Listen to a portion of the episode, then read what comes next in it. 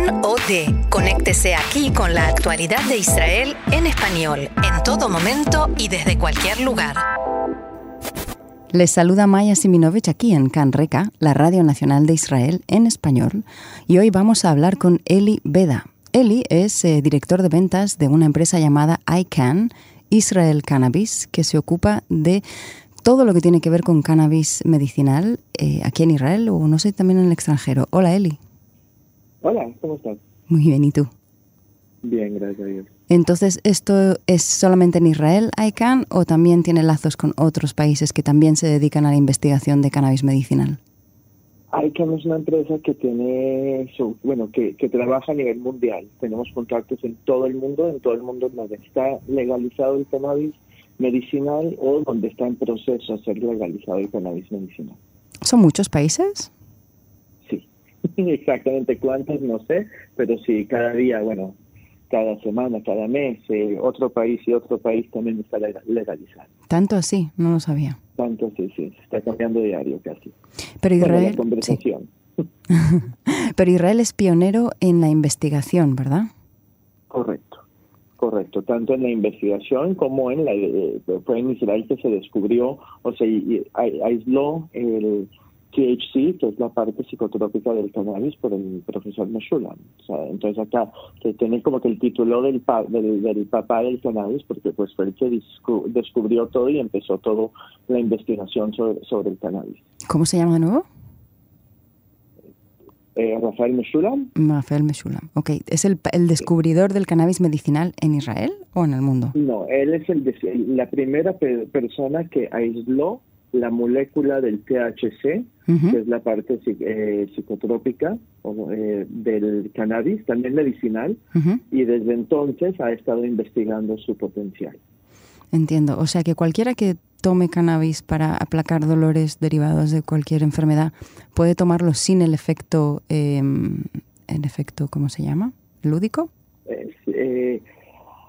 Hay diferentes partes de la planta de, del cannabis tienen diferentes efectos eh, y diferentes condiciones necesitan diferentes combinaciones de dichas partes diferentes de la planta del cannabis. Uh -huh. eh, la pregunta que usted hizo ahorita es muy muy amplia para contestar a nivel medicinal, como es decir, si a una persona le duele la cabeza, pues cualquier cosa, le, o sea, una medicina va a quitar todo dolor de cabeza, cosa uh -huh. sabemos que no es verdad todo depende de cuál es la causa del dolor, de cuál es el dolor, entonces así podemos dar la medicina adecuada. Entonces, cuando estamos hablando de medicinal, es realmente como un doctor va a saber y entender cuáles son las causas de cualquier problema y de acuerdo a esas causas va a dar una medicina. A nivel medicinal con el cannabis es la misma cosa. Uh. ¿Y por qué creemos que hay tanto interés en Israel, por ejemplo, con el cannabis? Porque desde luego la investigación está muy clara, pero también es un lugar donde se planta mucho o genera mucho negocio, porque también vemos que Behut Barak es eh, uno de los mayores inversores, ¿verdad? Y ahora también Olmert, y lo están anunciando a bombo y platillo, que es una empresa emergente, perdón, una industria emergente. ¿Por qué nos interesa tanto aquí?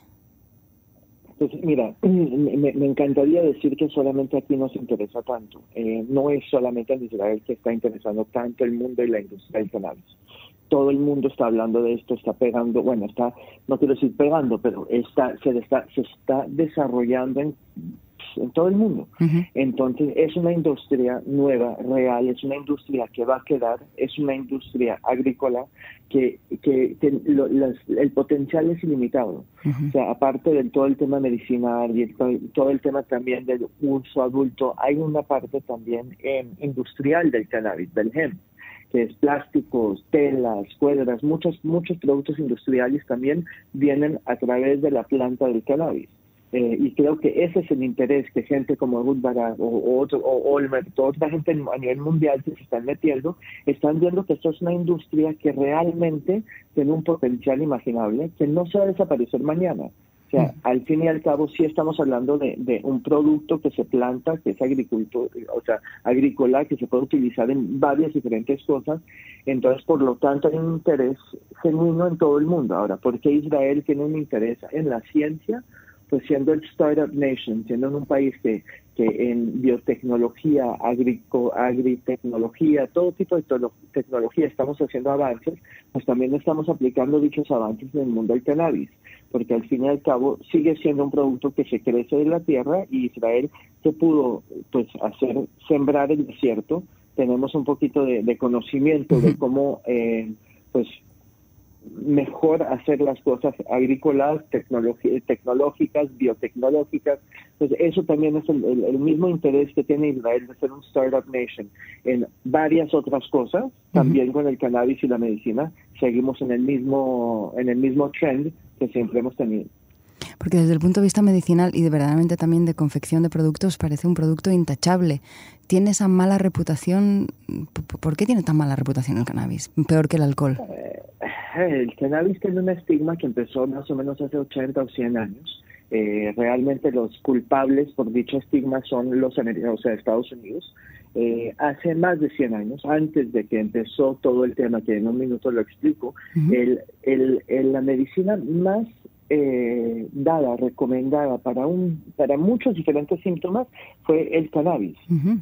Es decir, en las droguerías antes, antes de los años 1930, 1920, se encontraba el cannabis en todas las farmacias, o sea, en Estados Unidos. Era de los productos más útiles en ayudar a la gente. De repente hubieron diferentes, dos diferentes cosas que en mi opinión sucedieron. Primero de todo fue mucho el... Eh,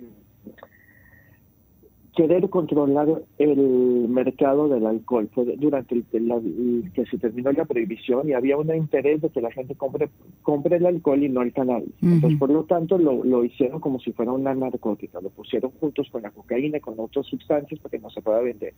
Eh, aparte de eso, eh, también fue una época donde había mucha inmigración a Estados Unidos y donde había querían más o menos asustar no fue un motivo muy racista por lo tanto también el nombre marihuana mm, María y Juan implicando que la gente que fumaba esto eran los mexicanos que están llegando a Texas que están más, más o menos, o sea, robando, haciendo todo el racism, los estereotípicos, que entró, pues también en el mismo nombre, marihuana, fue para influenciar a la gente que no lo utilice. Eh, un estigma muy, muy, muy fuerte que cuando llegó Ronald Reagan y hizo su guerra en drugs y Say No to Drugs, que empezó que la marihuana es la droga, pues todos pensábamos y asociamos a la marihuana como una droga.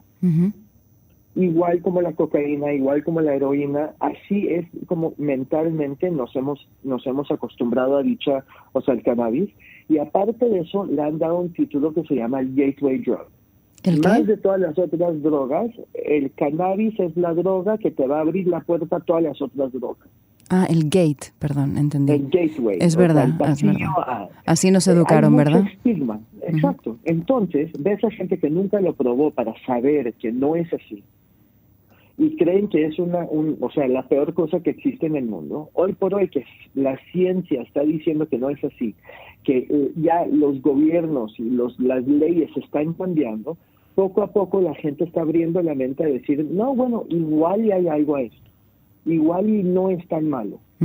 Pero al día de hoy yo paso la mayoría de mi tiempo, no, bueno, no la mayoría, mucho tiempo hablando con gente que todavía piensa que es lo peor que existe, que todavía piensa que es una droga, que la gente que lo usa están tirados en el sofá viendo tele y, son perdedores. O sea, esa es la imagen que uno tiene que realmente es tan falso, es tan lleno de mala información que durante, o sea, 80 años ya estamos, ya está esta mala información en el aire. Entonces, gracias a Dios, en los últimos 5 o 10 años está con la ciencia, con el entendimiento y más aún con la simple conversación, ese estigma se está rompiendo y la gente está viendo que esta planta, tal cual como, como Dios nos la puso en, en la tierra, está ayudando a la gente que ninguna otra cosa la ha podido ayudar. Está quitándole dolor a gente que sufre todos los días de su vida. Le está dando la habilidad a gente, a pacientes con PTSD, a vivir una, una vida normal. Entonces, toda esta cosa está empezando a, a, abrir la mente de la gente que está tan cerrada a pensar que es algo muy negativo.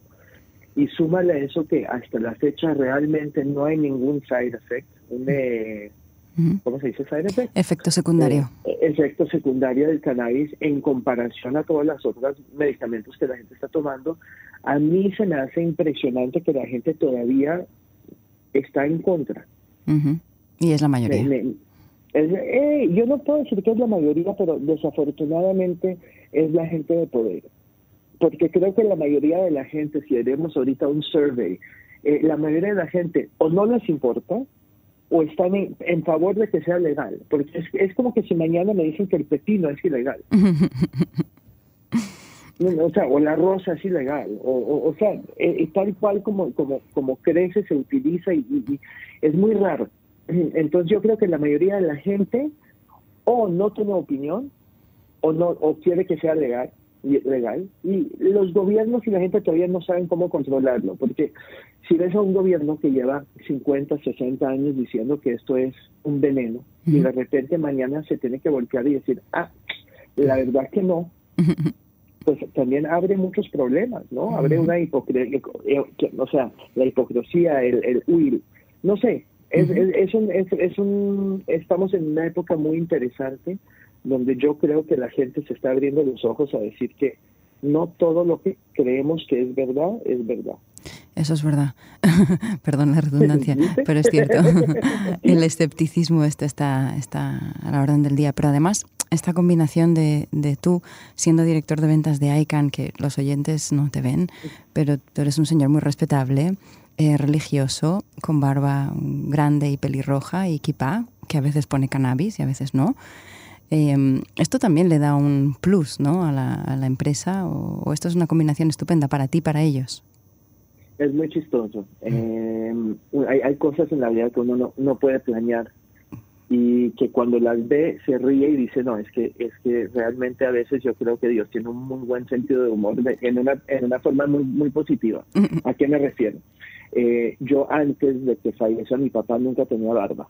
Tenía barba cortita porque pues es, es, es me gusta el look. Cuando falleció mi papá, yo sentí que 30 días no era suficiente para realmente demostrar eh, luto, duelo. Porque en Israel, pues afortunadamente, pues la gente va 30 días sin afectarse pues por flojos, ¿no? Acá la barba es algo muy aceptado.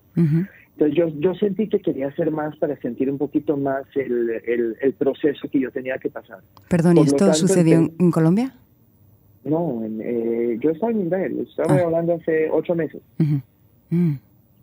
Eh, y por el hecho de que falleció mi papá empecé a crecer mi barba. Mm. Y de repente empiezo a trabajar en cannabis y me encuentro en la televisión hablando de legalizar el cannabis para uso medicinal y veo la imagen y me veo a mí tal cual como usted lo está diciendo, con una barba grande roja, una equipa, hablando en Latinoamérica de legalizar y traer medicina a pacientes. Y me puse a reír. Dije, no, es que si hay alguna imagen que va a hacer una diferencia, esta es una imagen muy poderosa. Pero no fue planeado. No, me imagino que no. Me explico, o sea, como que tal cual así se dieron las cosas y si yo puedo ser parte de que la gente abra los ojos a una verdad, pues creo que eso va perfectamente con mi tema, con mi, con mi misión de la vida. O sea, la verdad es lo que a mí me gusta, la verdad es lo que creo que nos va siempre eh, liberar. Y si yo puedo ser un mensajero para la verdad, pues ¿por qué no? ¿Y tiene alguna, algo que ver con la religión también en, tu, en todo esto, tu profesión, tu dedicación?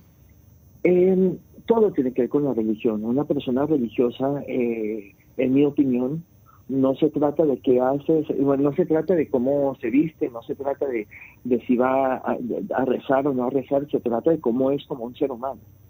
Porque si la religión no nos hace un buen ser humano, entonces nada nos va a hacer un buen ser humano. Y si no, y si no lo estamos haciendo así, creo que tenemos que checar qué estamos haciendo. Entonces, si usted me pregunta si la religión tiene que ver con el tema de cannabis, pues para mí si yo veo algo que a mí me ayuda, que he visto con mis ojos cómo ayuda y salva la vida a otra gente, pues obviamente que es algo que la religión no, no solamente permite, pero empuja que lo hagas. O sea, la Torah dice que uno se tiene que cuidar. Pues martem al te tienes que cuidar. Y si esta, si, este, si esta planta que Dios creó es una parte que me ayuda a mí cuidarme o mejorarme, entonces religiosamente la tengo que tomar. Por suerte existe la interpretación personal. A mí me gusta. Pero Eli, además vienes de un país en el que la, la cuestión de la marihuana no, no, era algo, no era poca cosa, ¿no? En Colombia creciste probablemente rodeado de lo que fuera. Pues la verdad que no, eh, ¿No? por colombiano. Por, por, colombiano crecí con otra cosa. Yo, como digo, soy el colombiano arrepentido. Me, a los tres a los tres meses nos fuimos a Estados Unidos. Es, nunca me no, me creí en Colombia. Eh, crecí en Estados Unidos. Ah. Pero lo que sí lo que sí crecí es que cada vez que yo decía que yo era de Colombia, había un comentario de la cocaína o de las drogas. Entonces yo crecí sabiendo que, wow, con decir la palabra Colombia, la gente asume inmediatamente que yo sé de las drogas y que tengo un tío que, es Pablo Escobar.